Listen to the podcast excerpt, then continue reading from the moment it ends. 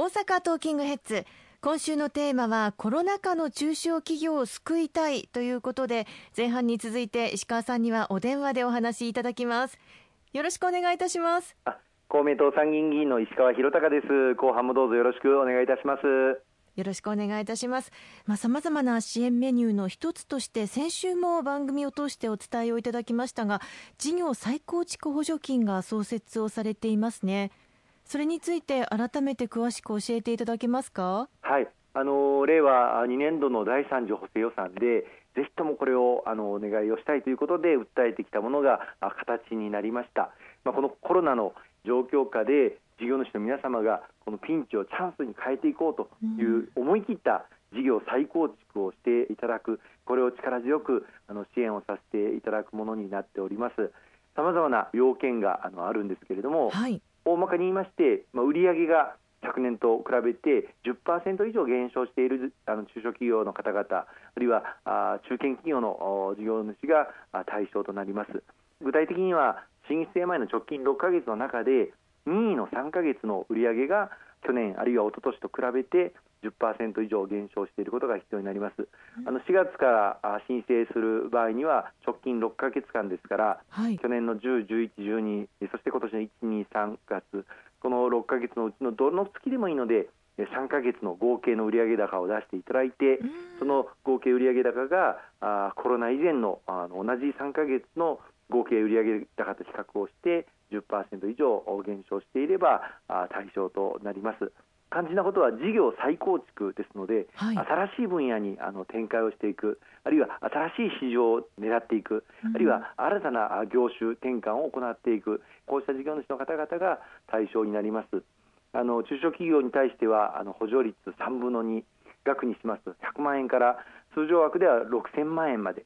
そして中堅企業を目指していこうという中小企業の方々には最大1億円を補助するというものになってまいります。またあの中堅企業もこれは対象になりまして中堅企業の場合は補助率は2分の1なんですがあの通常枠で8000万円までそしてグローバルな市場に展開を果たしていこうという中堅企業の方々には最大1億円があの補助されるという内容になっております。あのいろんな方々にあの使っていただけるというふうに考えて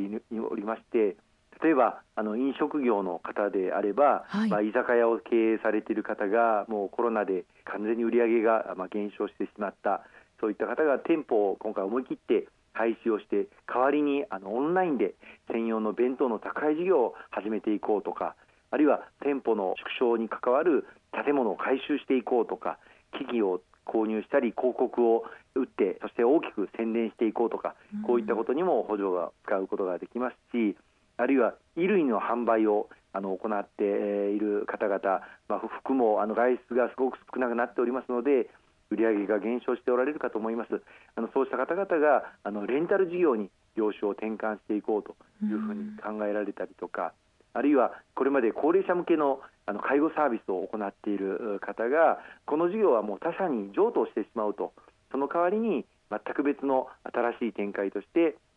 病院向けの給食を行っていこうとか病院の事務の受託サービス事業を解消していこうとこれまでの介護の経験を生かして、はい、えー、行っていこうという場合にも活用することができるかと思います。さらにはあの製造業の方々でさまざまな部品を作っておられる中小企業の方がこれまで航空業界から部品を発注を受けて製造していた方々が、まあ、飛行機飛んでませんので航空業界から全く発注が来なくなってしまった。そういった方々が今後はあの医療機器のあの部品の製造をやっていこうという事業に転換をされるこういった方々にもあの使うことができるかというふうに思います。まあ、その他さまざまなこの業種の転換あるいは業態の転換そして新しい分野にあの打って出ていこうという事業主の方々にご支援をすることができるものですので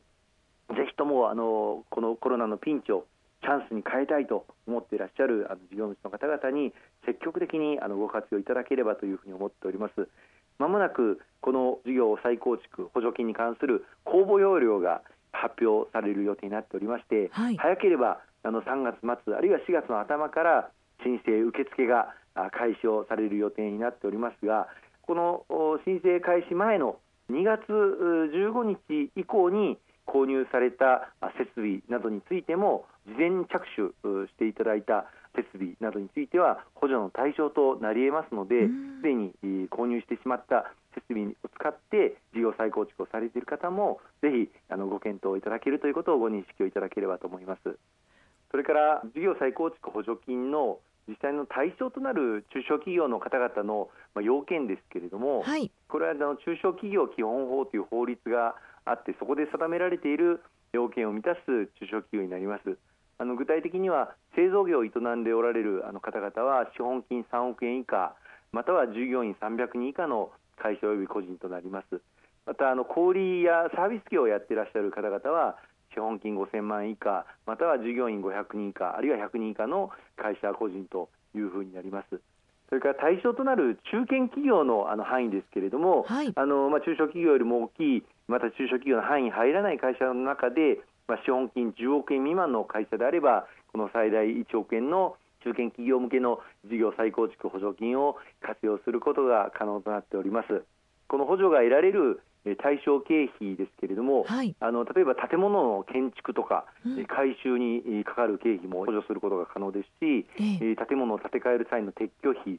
あるいは新しい設備を導入する設備費まあ、システムを購入する費用、リースをあのする費用も賄うこともできます。さらには教育訓練を行う従業員の方々にですね、そのための研修費も充てることができますし、先ほども少し申し上げましたけれども、広告宣伝費、あの CM を打ったりとか、あるいは新聞媒体で広告を打ったりとか、こういった広告を作成することや、展示会でアピールしようということで、展示会で出展する費用なんかもあの設けることが可能になっております。えー、補助の対象にならない経費としてはあの従業員の方の人件費やあ旅費こういったものは対象になりませんし、はい、またあの車両とかですね不動産株式こういったものの購入費は残念ながら対象にならないということをご留意をいただければというふうに思っています。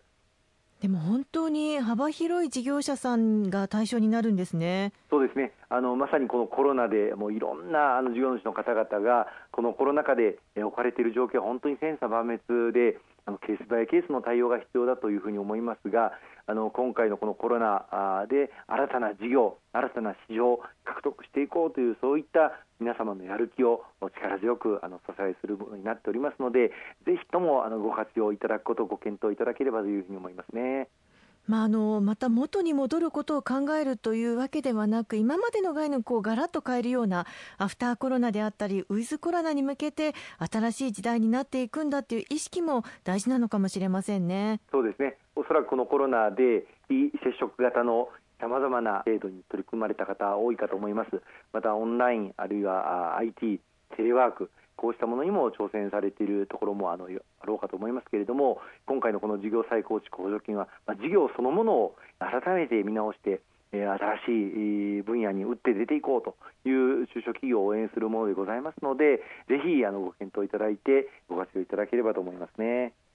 補助金の額というのが非常に大きいなという印象を受けるんですけれどもやはり政府にとってもかなり思い切った政策と言えそうなんでしょうか？はいあの今回あの第3次補正予算で予算額としても1兆1485億円というあの大規模な額が計上されております。しかもまあ今回あの複数回公募を行っていくことが見込まれます。まあ、4月に始まる第一次公募は1か月ぐらいで締め切ってその後審査がなされて採択結果が出てくるかと思いますがその後の第二次公募第三次公募こういった複数回の公募がまあ、来年度を通じて行われる予定ですのでぜひご都合のいいタイミングで応募していただくということも検討いただければと思いますね。そして経営環境の整備という意味では雇用をしっかりと守っていくために休業支援金が拡充されたんですよね。そうですねこれまで雇用調整助成金というもので休業手当を支払っていただいている事業主の従業員さん向けには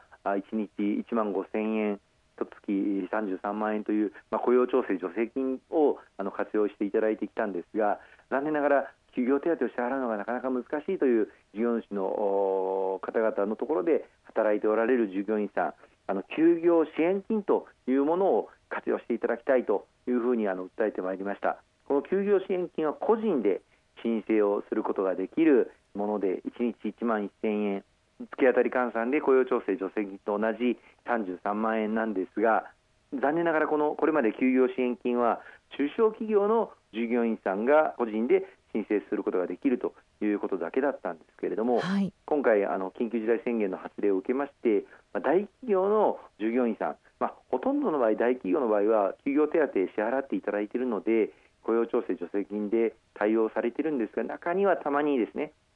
大企業の従業員さんでも休業手当が支払われていないあるいはシフトがあの減ったということだけで雇用調整助成金の対象にならないと思われているあの事業主の方もたまにあのいらっしゃいます。そういった場合にも従業員さんが自分で個人で申請できるこの休業支援金の対象にするという拡充が図られたのでぜひ休業中なのにもらってないという方があのいらっしゃればこの休業支援金を活用していただければと思います。まあ、コロナはいつ本当に収束をするのか誰にもわからない分心が折れてしまいそうになる事業者の方々本当にたくさんいらっしゃると思いますがそんな中でもなんとかこういった支援メニューを利用しながら継続していただきたいですね。そうですねまあ、ワクチンの接種もあの徐々にあの始まってまいります、4月の12日以降、65歳以上の高齢者の皆様があの打っていただきで、政府の発表によれば、6月中にはすべての65歳以上の方々の接種が可能になるだけのワクチンの供給量を確保するというふうに言っております。重症化あるいは死亡の可能性が高い高齢者の方々のワクチン接種が進めばもう少しあの自由にですねさまざまな事業を展開できるそしてコロナの収束というものが見えてくるそういうタイミングになってこようかと思いますのであともうひと踏ん張り今大変厳しい中小企業の皆様事業主の皆様なんとか踏ん張っていただいて事業継続あるいは事業の再転換再構築これに取り組んで、えー、いただければというふうに思っておりますのでぜひともよろしくお願い申し上げたいと思います。何かあのお役に立てることお手伝いできることありましたら、えー、私ども公明党のお近くの議員に一声お声掛けをいただければ全力でお支えをしてまいりますのでどうぞよろしくお願い申し上げます。石川さん今週もお忙しい中ありがとうございました。どうも大変にありがとうございました。来週もどうぞよろしくお願いいたします